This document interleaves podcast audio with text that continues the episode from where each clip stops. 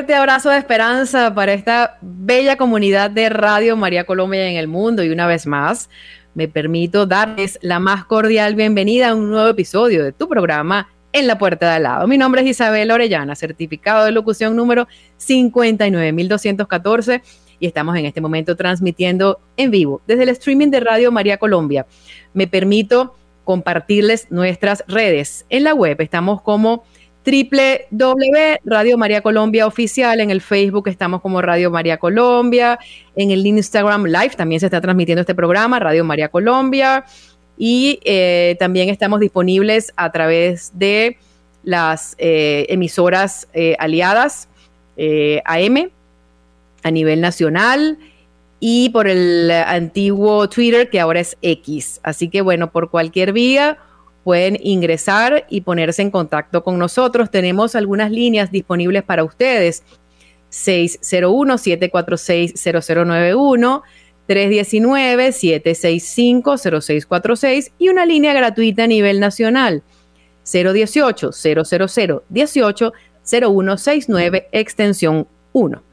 Bueno, hoy tenemos un programa muy especial. Estamos esperando que un sacerdote invitado se conecte desde España. Vamos a ver si logramos comunicarnos con él, porque nos hemos venido preparando mucho en torno a este título, eh, cómo prepararnos para esta Navidad. Este es un tiempo de gracia, este es un tiempo de espera, es un tiempo que nos invita también a la paciencia, a la esperanza.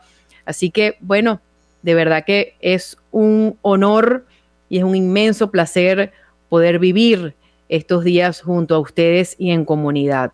Quiero entonces primeramente que nos coloquemos en la presencia de Dios y vamos a pedirle a María, Reina de la Paz, que se haga presente durante esta transmisión para que todo lo que aquí se diga y todo lo que aquí se comente y que todo lo que aquí se exprese sea para mayor gloria de Dios y conversión. Y que verdaderamente esa realidad que nació en Belén y que se quedó, pues se viva también en nuestros corazones. Ese gran misterio de amor de la encarnación, la encarnación de Dios, hecho hombre en el vientre inmaculado de María y que ha venido para salvarnos. Ya nos está en este momento escribiendo el padre Alejandro Beltrán, vamos a seguir conversando, se está conectando, esperemos entonces, pero nosotros podemos iniciar nuestro conversatorio mientras el padre se conecta. Y yo quisiera en este momento donde nos encontremos, nos situemos en la verdad y en la realidad del pesebre en Belén. Vamos a hacer un, unos segundos de silencio interior y quedarnos allí contemplando en torno a lo que ocurrió y sigue ocurriendo. Desde el momento de la anunciación hasta el momento del nacimiento de nuestro Salvador. En este momento en donde hay tantas luces, hay tanta bulla, hay tanto festejo, cómo nosotros nos preparamos para la Navidad. Porque está muy bien encontrarse, es un tiempo de encuentro, es un tiempo de alegría, es un tiempo en donde se aprovecha a vivir la unión familiar y las personas viajan de un lugar a otro para reencontrarse con sus seres queridos, es un tiempo en donde nos regalamos cosas, pero ¿qué es lo primero que nosotros tenemos que regalar? Porque sí también tenemos que tener en cuenta que hay personas que en este preciso instante están viviendo nostalgia, están viviendo añoranza. Y a todas esas personas, a todos esos corazones hay que decirles que Jesús nació y se quedó para más nunca irse. Y esa es la realidad que se vive en el pesebre en Belén. Vamos a ubicarnos entonces y vamos a hacer un recorrido, vamos a buscar todos esos pasajes bíblicos que nos ubican en esta realidad, para nosotros entenderlo, pero desde el corazón, cómo lo vamos a vivir, cómo, cómo nos preparamos para esa realidad que no es algo que quedó escrito y no es algo que hizo historia, no, es una historia que se revive y que se actualiza también, cómo nosotros lo revivimos en este momento. Vamos a ubicarnos entonces en el episodio de la Anunciación, que muy bien nos lo relata nuestro amigo el evangelista San Lucas. Cuando el ángel Gabriel se le aparece a María, a una joven de 16 años, que también era una mujer piadosa, y Dios elige, elige, a aquella mujer en un pueblito, pues, no bulloso, para él encarnarse allí. ¿Qué pasó en ese momento? ¿Qué pasó en ese encuentro? Cuando el ángel le dice a María lo que va a acontecer. Cada uno que lo medite. Y entonces vamos a seguir y en este momento le damos la bienvenida al padre Alejandro Beltrán Romero que se está conectando desde España. Un fuerte abrazo, padre, la bendición, ¿cómo está? Querida Isabela, ¿cómo estás? Qué gusto saludarte y a todas las personas que nos están escuchando. Un fuerte saludo desde aquí, desde España. Muy bien. Bueno, quiero recordarles que estamos eh, bajo la dirección del padre Germán Acosta, director de Radio María Colombia. En la cabina nos acompaña nuestra amiga Magola Quintero y en audiovisual estamos con Camilo Ricaurte.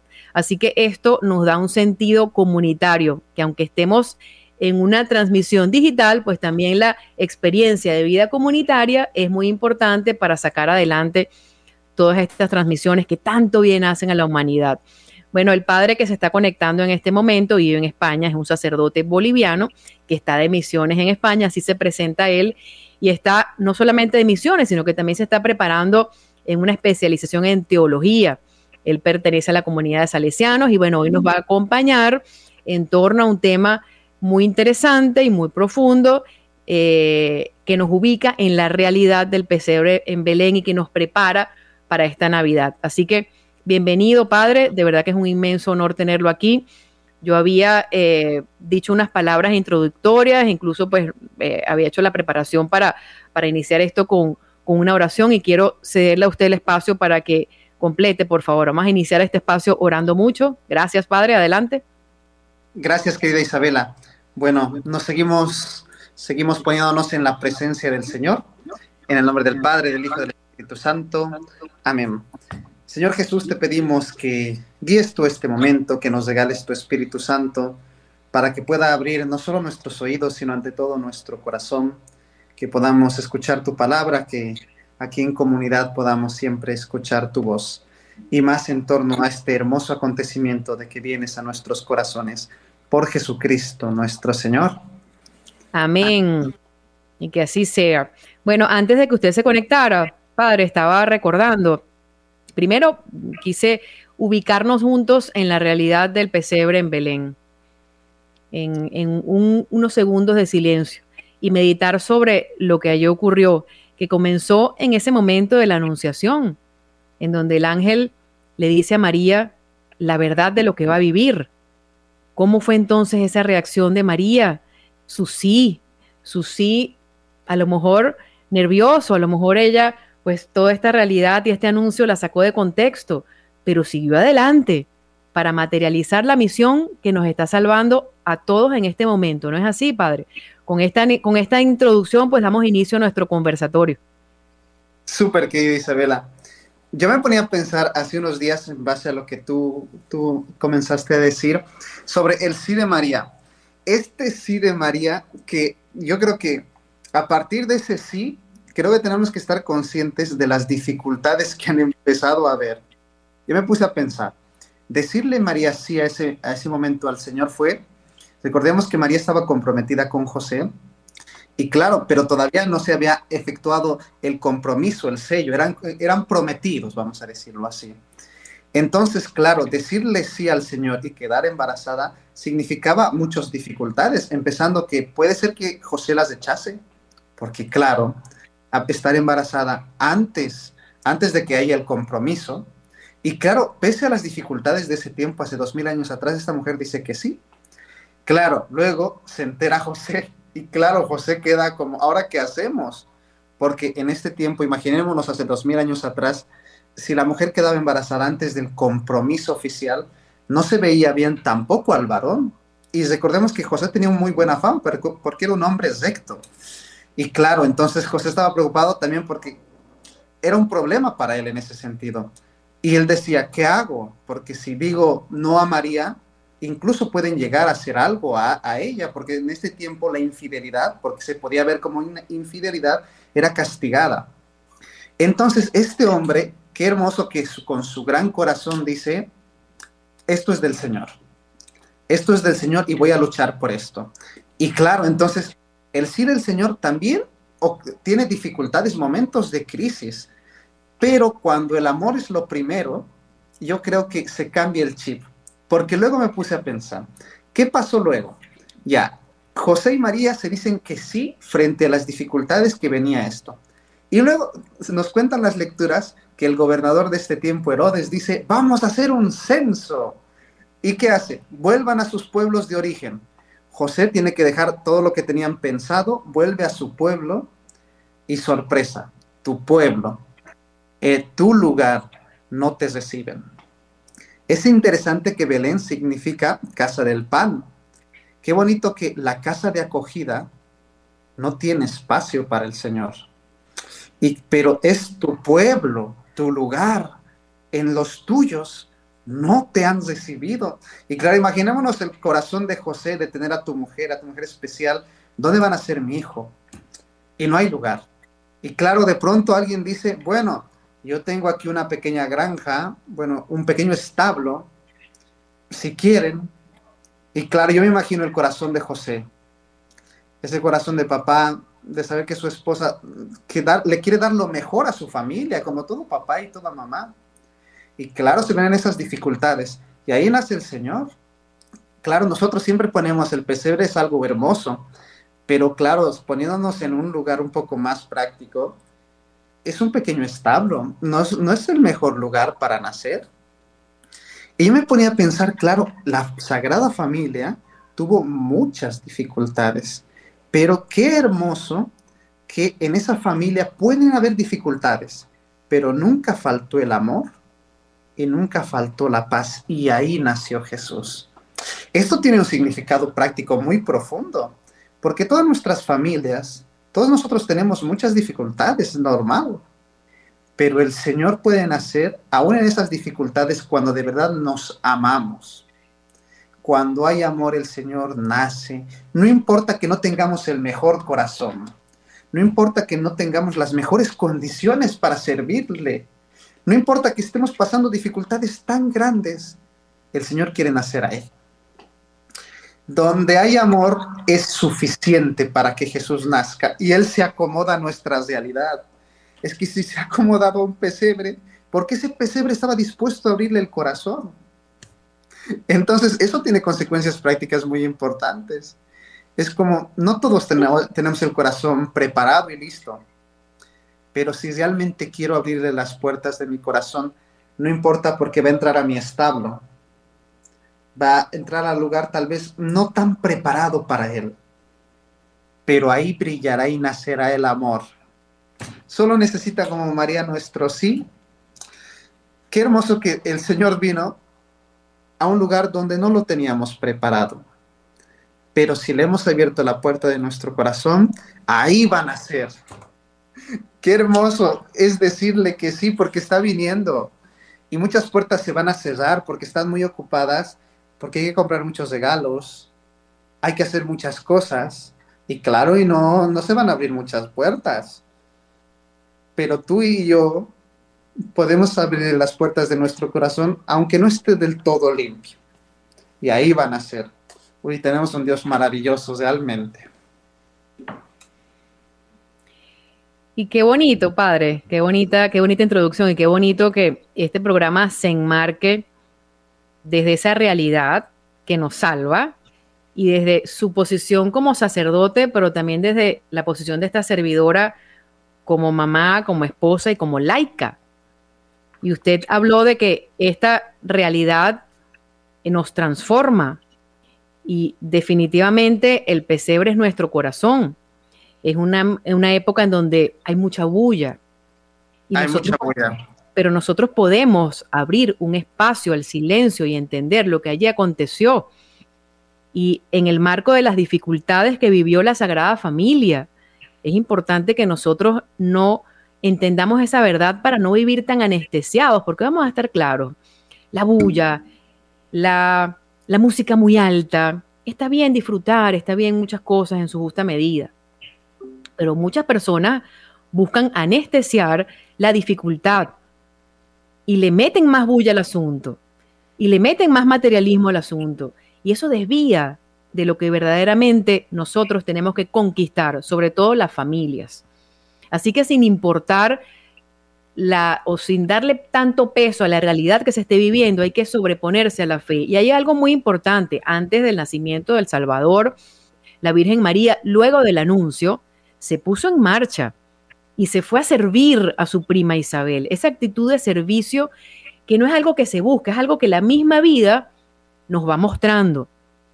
Y por eso nos viene bien también recordar eh, la, parábola, la parábola del buen samaritano, porque esas actitudes las podemos aplicar no solamente ahora en este tiempo en el que se aproxima la Navidad, sino en el resto de nuestras vidas. Y llama la atención que el buen samaritano eh, ayuda a aquella persona que había sufrido, que había sido accidentada, que había sido despojada de sus cosas. Llama la atención que el pago, la parte monetaria, queda de último. ¿Y por qué les digo eso? Porque a veces asociamos la caridad con solamente hacer un cheque. Y no, la caridad también es entregarse, traspasar esa herida y dejarnos traspasar por la herida del otro. Es la única manera de que, de que podamos sanar las nuestras el samaritano se detiene, no le, deja, no, le lanza el dinero allí para que él se las arregle. Lo abraza, lo contiene. Hay que, hay que ubicarse en todos esos contextos. Pues bueno, ese contexto también nos ubica en la realidad de, de, Belén. Cada vez que nosotros tenemos esos gestos con nuestros hermanos, cada vez que nosotros nos abrimos a la gracia sin entender, ahí nace Jesús nuevamente. Cada vez que nos abrimos al servicio, María se puso en marcha, dejando a un lado lo que ella el, tema, lo que ella estaba viviendo, la confusión que podría haber en su ser. Y si se dispone a servir a su prima Isabel. Y allí ocurre un encuentro que abre las puertas también, porque sabemos que Juan abre las puertas a Jesús. Pues nosotros también estamos llamados a abrir esas puertas y a entender el gran misterio de amor que vamos próximamente a revivir y que se actualiza en nuestra realidad cotidiana. Así que el llamado es hacer un stop a, ese furor, a esa, a esa bulla y a entender que Jesús puede nacer nuevamente en nuestros corazones en medio de cualquier situación. Este es un tiempo, Padre, en donde también se vive, somos humanos, nostalgia, yo también lo vivo, añoranza por lo que no pudo ser o por lo que quedó atrás, muchas, bueno, yo tengo mis niñas grandes y también tengo esa añoranza de mis bebecitas cuando vivían muchas ilusiones, pero hay, hay, también que recrearse y hay que también eh, aprovechar cada circunstancia como una novedad dentro de la cotidianidad. Pero así como hay luces y hay risas y hay encuentros, también hay desencuentros y hay personas muy tristes. ¿Qué mensaje desde su corazón sacerdotal puede usted dar a esas personas que en este preciso instante, en este periodo de Adviento que nos prepara para la Navidad, es un tiempo de gracia? ¿Qué mensaje puede dar usted a esas personas que tienen este, en este momento el corazón encogidito? Qué bonito es que a mí me gustaron mucho estas, las lecturas de este fin de semana, eh, de la Semana de la Alegría, ¿no? Pero no era cualquier alegría. Decía las palabras como María, el profeta Isaías, desbordaron de alegría. Este es el tiempo. Este es el tiempo de desbordar de alegría, de saber que el Señor nos visita y viene por nosotros. Había una pregunta, una persona me decía, pero a ver, ¿cómo vamos a celebrar esta Navidad este año? la guerra en Ucrania, todo este problema que se está viviendo en Israel, en Palestina, las dificultades que se viven también en nuestros países. ¿Cómo celebramos la Navidad? Este es, es momento de la Navidad. ¿Y cuál es nuestro papel en todo este tema? Y claro, y se me venía a la mente esto lo que hablábamos del pesebre. Si el Señor vino en nuestra pobreza, en nuestras dificultades, donde no había acogida, y aún así estuvo, este es el tiempo preciso para la Navidad, porque ahora más que nunca lo necesitamos. ¿Tienes un corazón triste? Pues es el momento ahora más que nunca de saber que el Señor viene. Viene a través de lo sencillo y lo pequeño, porque el Señor podía haber venido como un rey glorioso, lleno de ángeles, con su caballo blanco. No, no, no, no, no viene en la sencillez de un niño que tiene frío, en la sencillez de un niño que necesita pañales, necesita ese cuidado, necesita ese abrazo, en la sencillez de una familia con sus limitaciones. Es que no esperemos grandes cosas, es que el Señor se manifiesta a través de las pequeñas y sencillas cosas de un nacimiento de una mujer en un pueblito pequeñito en medio de la nada en lo sencillo se manifiesta Dios. Qué hermoso en esta Navidad podernos a pensar cómo se me va a manifestar Dios en esta Navidad, porque tal vez es a, través de lo pequeño y sencillo que a veces dejamos pasar por alto. Tal vez no va a ser en lo grande, va a ser a través de esa pequeña comida navideña que nos sentemos juntos, esos momentos de recordar la alegría de que nos queremos, en esa pequeña oración de decir gracias Señor por esta nueva Navidad, en ese abrazo de ese niño. Oye, es que el Señor está ahí. El Señor está ahí en lo sencillo y lo pequeñito. ¿Estamos tristes? Pues es nuestro tiempo, el mejor tiempo del mundo. Y ya me voy a pensar, ¿cuál es nuestro papel como cristianos en esta Navidad? Porque aquí, como el mundo tiene su Navidad, ¿sí? Como una fiebre, pero nosotros estamos llamados a vivirla aún más profundo, o sea, como mm, el significado de la Navidad de nosotros es más profundo, no es solo la fiesta del fin de año, o sea, de nosotros es nuestra salvación. Y yo creo que a cada uno de nosotros nos corresponde en esta Navidad sembrar un granito de arena. Grano a grano podemos hacer tan grandes cosas. Yo creo que podemos ser motivo también de ayuda para muchas personas. Navidad también es un tiempo de solidaridad es un tiempo de acogida. Y yo creo que como cristianos tiene que notarse eso en nuestra vida. Seguro en nuestras parroquias, comunidades, en nuestro barrio se está organizando algo. Qué bonito sumarme a eso y decir, con este granito de arena también yo quiero cambiar. Yo quiero aportar, porque si tú haces tu papel y yo hago mi papel, juntos estamos haciendo algo grande. Tenemos que tener fe en que, aunque nuestra pequeña moneda, como la viuda, que es lo que da de verdad con amor, esa moneda dada en las manos de Dios se convierte en algo grande. Y más si tú lo haces, yo lo hago, es una comunidad y Dios actúa en eso. Yo creo que este es el tiempo de desbordar de alegría y de verdad de vivirlo desde adentro. Yo creo que el Señor nos llama a eso, a vivir nuestra Navidad desde dentro. El mundo muchas veces lo vive desde fuera, regalos, adornos, que está bien, o sea, también pueden ser un signo, tampoco lo veamos así fatal. Pero es fatal si la Navidad no empieza desde aquí dentro. Si viene desde dentro y se exterioriza con signos, qué bien. Pero si solo es externa y no tiene nada que ver con dentro, como mm, yo creo que nos está faltando. Ese es el tiempo de la alegría. Y la verdad, qué bonito. Como una embarazada, María embarazada, para mí es el signo. Esa espera de ya falta poco ya falta poco para mirar su rostro, para conocerlo, para mirarlo. Yo, creo que la experiencia de una mujer, el primer bebé que va a tener, después de nueve meses de espera, poder ver su rostro, esa mirada con esa mirada, esa es la Navidad. Esa espera ilusionada en familia. Yo creo que no hay mayor signo que imaginar a María viendo por primera vez al esperado de José agasando ese bebé diciendo, oye, oye, perdón, hemos vivido hartas dificultades. Quería recibirte en mejores condiciones, pero te amo. Y ese es el mejor lugar para el Señor. Y para el Señor eso le basta. Un corazón que de verdad lo ame en plenitud. Y sus palabras, Padre, son unas palabras que son reales, se ubican en el contexto, no son palabras llenas de ilusión solamente, no, porque la fe no es vivir de ilusión. La fe nos invita a pisar tierra. Y es verdad, no es que esté mal regalar, no es que esté mal abrirnos regalos, no es que esté mal abrazarse y festejar. Pero si se está viviendo esa dicha, pues también tenemos que pensar en esos rostros tristes, porque todos los seres humanos, de una u otra manera, en cualquier momento experimentamos alegría y tristeza.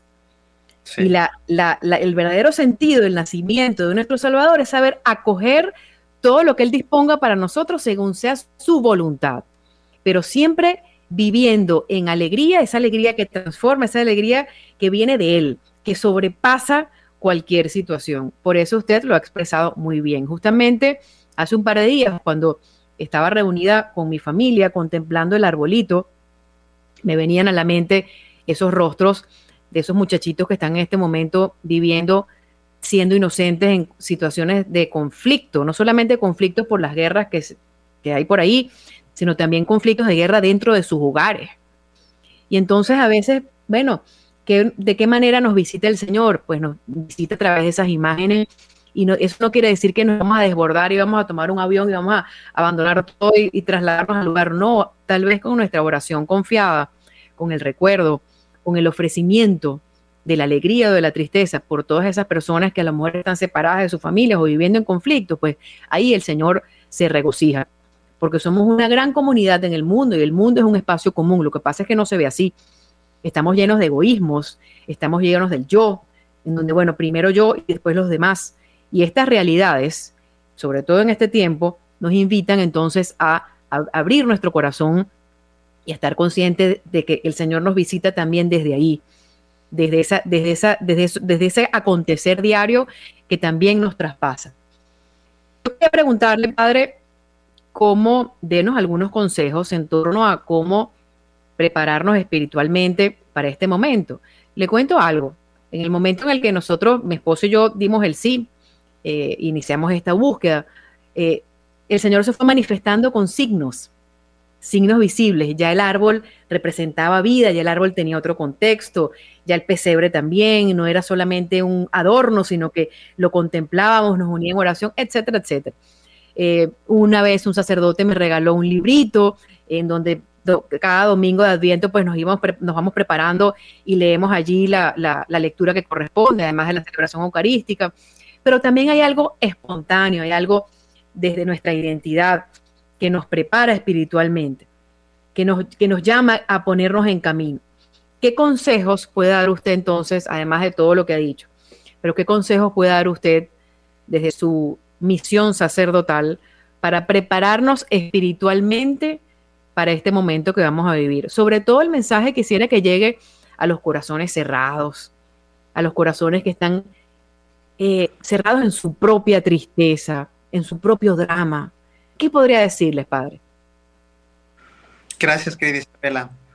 Mira, bueno, algunos pequeños consejillos.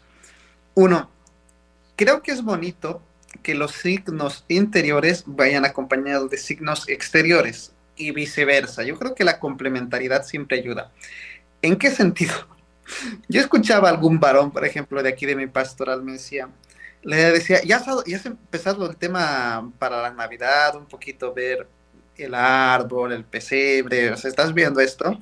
Y me decía, no, mucho trabajo, ¿para qué? Yo lo vivo desde dentro, ya. Pero yo digo, ¿sabes? Hay detalles exteriores que ayudan a entrar dentro y recordar que no es cualquier momento, que estamos de fiesta, y eso también tiene que notarse exteriormente y los signos externos pueden ayudarnos, desde nuestro pequeño árbol, el pesebre cuando se arma en familia, yo creo que no hay nada más bonito que hacerlo en familia, ¿no? A ver, y soñar juntos de a ver cómo ponemos al niño. Yo me acuerdo que mi familia decíamos, cada año les regalábamos una sopita al niño. Entonces el coleccionábamos. Pero esto es que ayuda incluso a los niños. O sea, estamos en fiesta, hagámoslo juntos en familia. Yo creo que la Navidad es un tiempo de familia. La Navidad es tiempo de familia. Y para vivirlo así, y qué bonito soñar juntos y decir, este es nuestro tiempo. Recordemos que Jesús nació en familia y es para estar en familia. Y tener nuestra planificación, incluso de la Navidad, que vamos a hacer como familia. Tener un momento de oración. Pero yo creo que, claro, está bien, nosotros celebramos el Año Nuevo. Pero también Navidad para nosotros es como un año nuevo. Y es decir, este año que está naciendo en mi corazón, ¿qué pasos me pide el Señor? ¿Con qué corazón quiero recibirlo? O sea, esto es un, esto es un, Señor, te encomiendo, pero también cómo quiero recibirte. ¿Cómo quiero recibirte este año en mi corazón? Y es darnos, cada uno de nosotros sabe en esta Navidad qué necesita. Preguntas. ¿Hay alguien con mi familia que todavía yo no esté bien? ¿Hay alguien que tal vez tenga que acercarme un poco más de mi familia este tiempo? Porque la Navidad es una perfecta excusa porque es Navidad y eso ayuda siempre. Es la perfecta excusa para acercarme tal vez al que con el que no estoy bien. Navidad es un tiempo también de acercarme tal vez a un amigo que lo tengo muy olvidado. ¿Qué me pide el Señor para esta Navidad? ¿Qué pesebre me pide? ¿Qué necesito dar yo para tener un mejor corazón para acogerlo?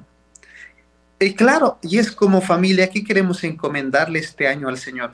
Lo que hablamos en Año Nuevo también es bonito ponerlo de cara a esta Navidad y junto al pesebre orar juntos.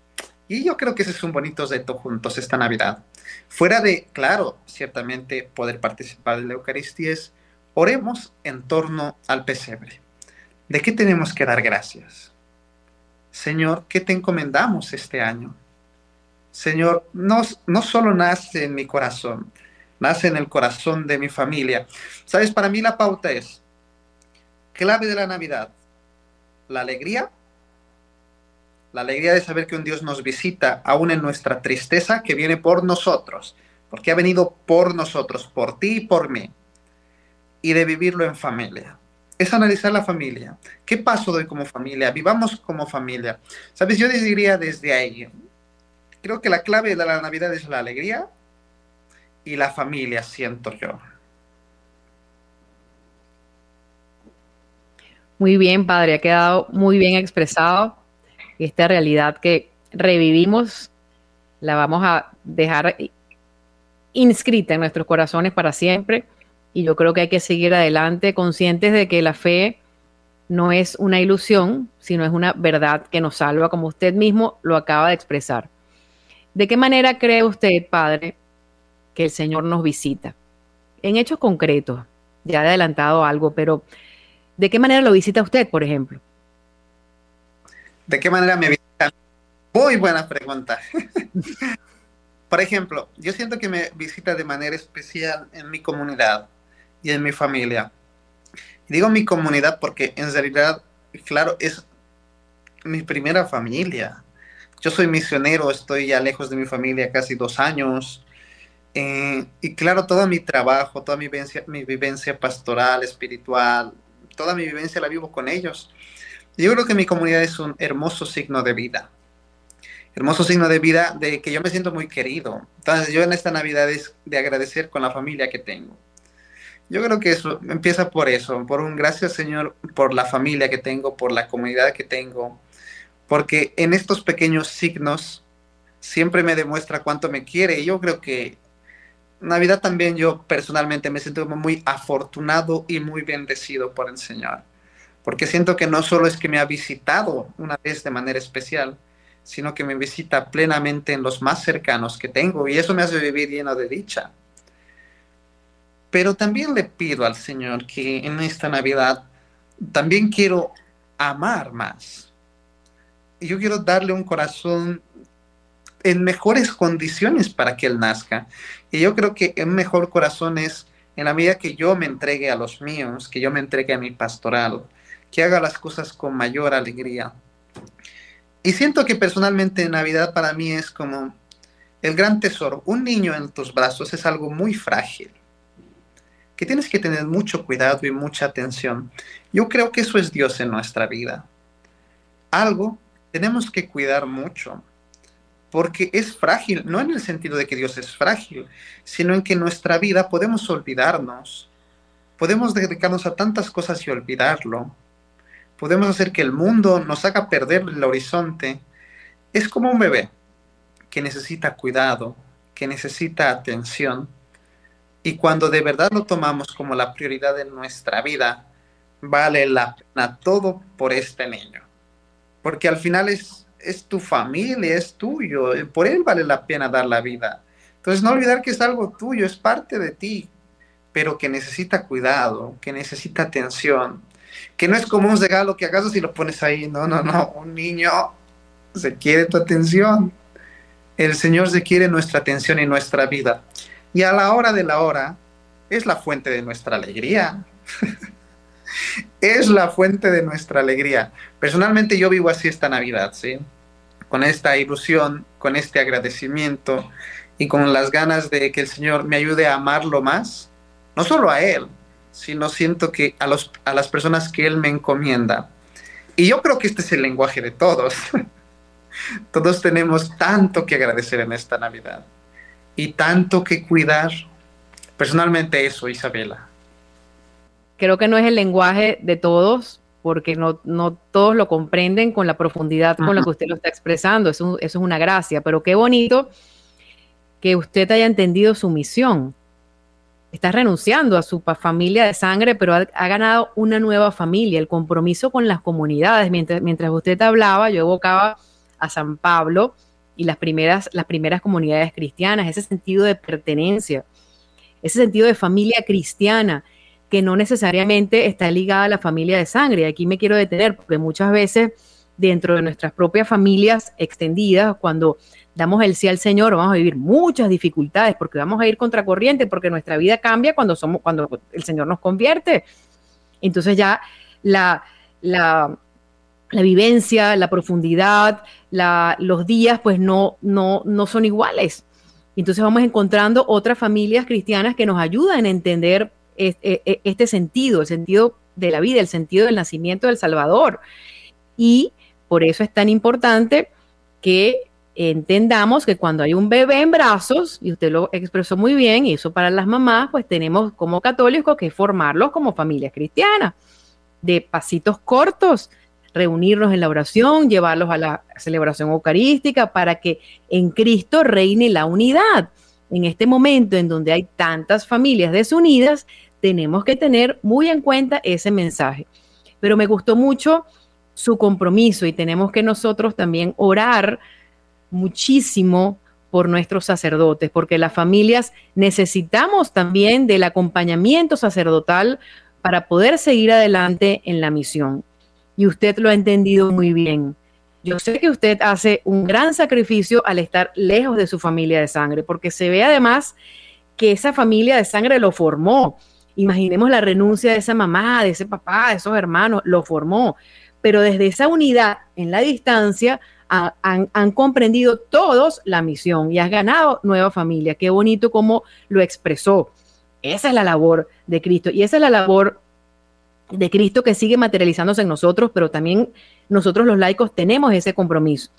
Cuando nuestros hijos de sangre que salen de nuestro vientre, a las que somos mamás, pues lo tenemos en manos, eso es, es, un compromiso muy grande, la maternidad, que hoy se subestima, pero también cuando tenemos un niño que no es nuestro y que llega a nuestros brazos, pues también desde nuestra oración, desde nuestro silencio, desde nuestra entrega y el compromiso, vamos avanzando.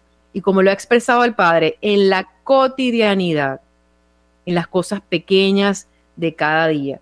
Qué bonito.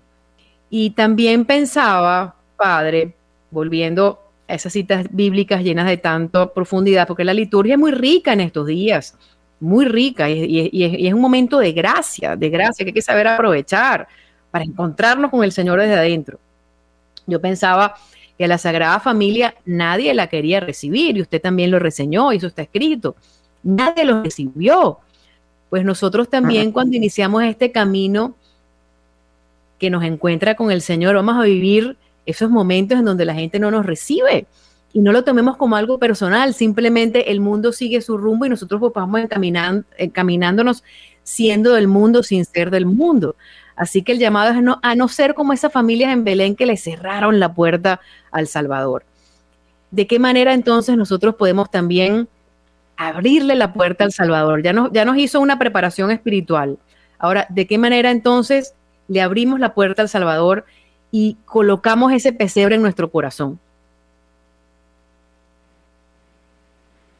Querida Isabela, yo, yo diría con, con lo más importante que es el quererlo. Y es el quererlo. Y, el, y todo esto nace desde una pequeña y sencilla oración que todos estamos llamados a hacer de, Señor, nace en mi corazón.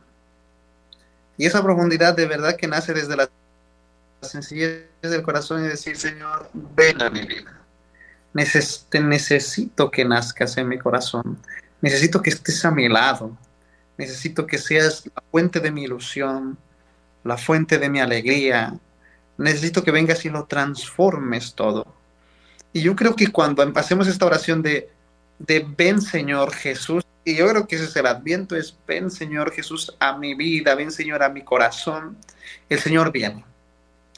Es pedirlo, decir Señor, aquí hay espacio, aquí hay espacio. A ver, no te voy a decir que es el mejor lugar, te voy a, no te voy a mentir, pero aquí hay espacio, aquí te quiero, aquí te necesito, ven y nace. Y el Señor lo va a hacer. ¿Cómo? Este, eso no sé, porque eso es una historia personal entre tú y Dios. Eso es algo hermoso, es que Dios no tiene como el formato. Dios tiene una historia especial para cada uno de nosotros, una historia única e irrepetible. Pero toda historia nace desde una libertad una libertad que quiere abrir las puertas de su corazón, una libertad que lo busca. Cuando buscamos al Señor lo encontramos, no porque nosotros hemos sido grandes buscadores, sino porque nos encontramos que Él nos estaba buscando primero. En esta Navidad, yo creo que es desde orar desde la sencillez y decir, ven a nuestra vida y orarlo y buscarlo constantemente y ver qué van a hacer. Y van a ser en algo muy pequeño y sencillo y que lo tenemos que notar dónde están haciendo. Porque en ese tiempo nació en un pueblito pequeñito en Belén, en algo sencillo, ahí estaba Dios. Si tú oras con estas sencillez, van a ser en algo muy sencillo de tu vida, te va a hablar, tal vez en ese gesto de familia, tal vez en algún gesto de algún amigo, en algo sencillo lleno de amor, vas a notar que está pasando por ahí. Y escúchalo, porque tal vez te quiere decir algo y recíbelo. En esta Navidad Dios no va, no va a hablar, pero abramos los corazones, pidámosle y alegrémonos. Yo creo que los cristianos vivimos desde la esperanza, no desde la tristeza. Hay dificultades, todos tenemos dificultades, unos más que otros, ciertamente. Pero nosotros somos gente de esperanza que sabemos que Dios va a actuar y que están haciendo es que no se ha olvidado de su pueblo y no se va a olvidar de mí ni de ti. Dios no te ha olvidado. Abre las puertas de tu corazón y deja que Él haga lo suyo. Y el niño va a nacer. Yo creo que esta Navidad tenemos que estar muy ilusionados, vivirla con ilusión, ponernos el chip e ilusionados como María, porque no se ha olvidado de nosotros y viene a nuestra vida esta Navidad puede ser única si en mi corazón lo espero ilusionado. Yo siento eso, querida Isabela. Escucharlo es escuchar a San Pablo, Padre, de verdad que sí, con aquella firmeza y con, aquella convicción. Recordemos que las primeras comunidades cristianas esperaban la venida del Salvador y esa es nuestra actitud. ¿Cuántos años han pasado? Y para nosotros es un reto porque los apóstoles convivieron con Jesús. Bueno, el plan no salió como ellos humanamente lo esperaban, pero Jesús resucitado se les presentó, pero nosotros estamos creyendo en algo que no vemos, sino que sentimos. Y que sentimos no de manera solamente sensorial, sino que también en la, en la profundidad del alma. Es un reto, Padre. ¿Usted cree, y eso está escrito, que el Señor volverá? ¿De qué manera va a volver? A ver, nosotros desde nuestra fe sabemos que el Señor va a volver.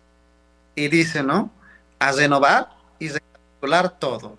No solo nuestra vida, sino toda la creación.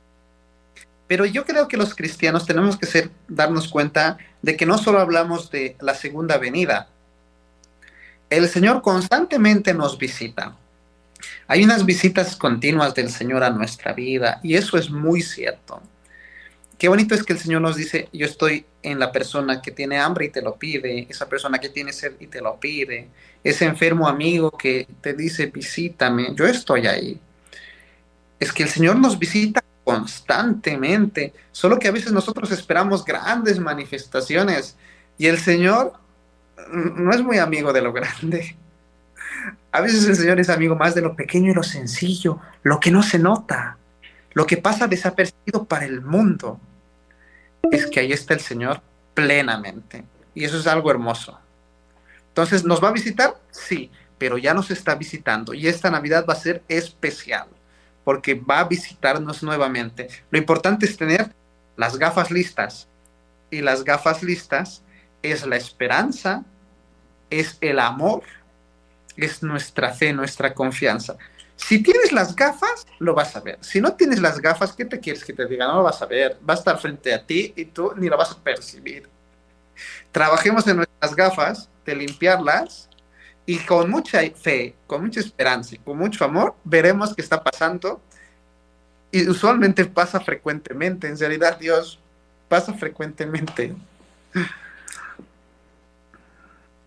Siempre, siempre Él nos está visitando, nos está acompañando, no solamente con signos, sino con abrazos, con, con gestos. Y bueno, hay que, hay que vivirlo y hay que, como usted dice, preparar esas gafas, limpiarlas muy bien para estar prestos a todos esos mensajes que el Señor nos va manifestando. Este, esta transmisión, por ejemplo, es un signo visible de la presencia de Dios, de la experiencia de vida comunitaria, cuando varias personas espontáneamente se unen para sacar, sacar adelante la misión que Dios quiere, que es llevar su palabra, llevar su mensaje de esperanza. Hay que ver cuánto bien se hace a través de estas transmisiones. Hay personas que a lo mejor en este momento están acostaditas en sus camas, pero esas personas están escuchando al sacerdote, llevándoles una voz de esperanza y haciéndoles ver que ahí también esa tribulación está Jesús naciendo, porque al final de nuestros días lo que estamos conquistando aquí y lo que está en juego es nuestra vida eterna. Y el mundo no lo comprende, el mundo no lo entiende, pero entonces en lugar de sentirnos, sentirnos, sentirnos privilegiados por haber sido llamados o por haber eh, iniciado un camino que a veces transitamos sin saber hacia dónde vamos, eh, debemos ser muy misericordiosos con aquel que aún no conoce el rostro de Dios, con aquel que aún tiene ese corazón endurecido. Y si no se puede materialmente dar un abrazo, pues con la oración podemos abrazar a muchas personas y vamos a ver la gloria de Dios manifestada en cada una de las situaciones si creemos con fe y si vivimos, la si vivimos en esperanza. ¿Qué es la esperanza, Padre? Todavía nos quedan unos minutos. ¿Qué es la esperanza cristiana? A ver, hay algo bonito que dice Benedicto XVI que a mí me gusta, que nuestra esperanza es proporcional a nuestra fe. ¿Qué significa esto? Que, a ver, nuestra esperanza se funda en Cristo, en que el Señor tiene el mundo en sus manos y que el Señor va a llevar a cabo su obra. Entonces, los cristianos somos personas de esperanza, no somos fatalistas, ¿sí? Somos personas de que el Señor tiene el mundo en sus manos y que de manera misteriosa va a llevar a cabo su proyecto. Pero yo voy a vivir en la esperanza en la medida en que viva en la confianza. Por eso la fe es proporcional a la esperanza. Si yo tengo fe y confianza en el Señor, entonces automáticamente, bueno, e-, esos globos para que nos acordemos. la esperanza es, es proporcional a la fe en la medida en que si yo confío en el Señor, entonces tengo esperanza. Pero si, yo no confío en el Señor, no tengo fe en el Señor, claro, mi esperanza va a ser muy pobre porque voy a decir, ¿y dónde está Dios? Entonces, la fe va acompañado de eso. Qué bonito es que el Señor constantemente en las lecturas nos dice, no tengas miedo, confía. Pero ciertamente los apóstoles tenían, nuestro camino de fe también implica dudas, pero el Señor constantemente nos llama, confía, confía. Y para mí, y vuelvo a lo que de hace un momento, que la esperanza para mí es la definición de una madre esperando a su hijo. Ya falta poco. Ya está ahí, es el ya, pero no. ya está ahí, pero todavía falta, pero llegará. está. Falta poco. Es la esperanza de una mamá que ya sabe que falta poquito para ver el rostro de mirarse con su hijo. Ya está, pero todavía no. Los cristianos ya está llegando nuestra plenitud. Todavía falta, pero ya está. Algo así. La, una mujer embarazada para mí es el perfecto símbolo de lo que es la auténtica esperanza cristiana. Una espera que nos invita a caminar, porque no es como, ah, ya llegará el Señor. Bueno, no, no. No es una esperanza de estar sentados, es una esperanza de estar en camino, porque viene nuestra pasión. En camino y con mucha disposición y alegría y firmeza. La alegría. ya tenemos que despedir el programa. Quisiera que tenemos un minutico más, por favor. Podría enviar un mensaje a todas las personas que se han conectado en este momento, un saludo a las personas que se han conectado en este momento por el Instagram, por el YouTube y la bendición, por favor, ya para cerrar. Eh, desde aquí de España, en nombre de mi comunidad de salesianas misioneras, misioneras, misioneros de Cristo Pastor, les deseamos una feliz Navidad. Y una feliz Navidad esperar con ilusión al Señor. Que esta Navidad sea diferente porque estamos ansiosos de que esté con nosotros, de que en estos brazos, aunque pobres y pecadores, el Señor quiere nacer y estar en nuestro corazón. Qué bonito esperar con ilusión y con alegría este hermoso momento. Pidamos al Señor que nos ayude a dar esta espera gloriosa. Por Jesucristo nuestro Señor. Amén. Amén. la bendición, y la bendición de Dios Todopoderoso, Padre, Hijo y Espíritu Santo descienda sobre nosotros y nos acompañe siempre. Amén. Y a desbordar de alegría, que eso es la Navidad. Claro que sí, un fuerte abrazo de esperanza. Gracias al padre Alejandro Beltrán Romero, sacerdote boliviano, misionero en España en este momento. Gracias a Magola Quintero por habernos acompañado. Gracias a Camilo Ricaurte por sus globitos, por su alegría, por su edición tan impecable.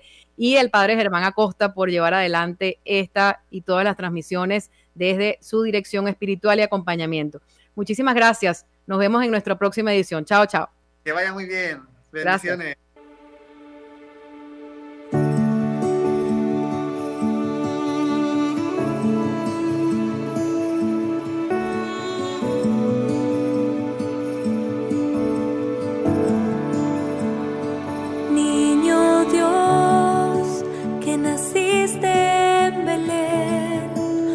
te quiero.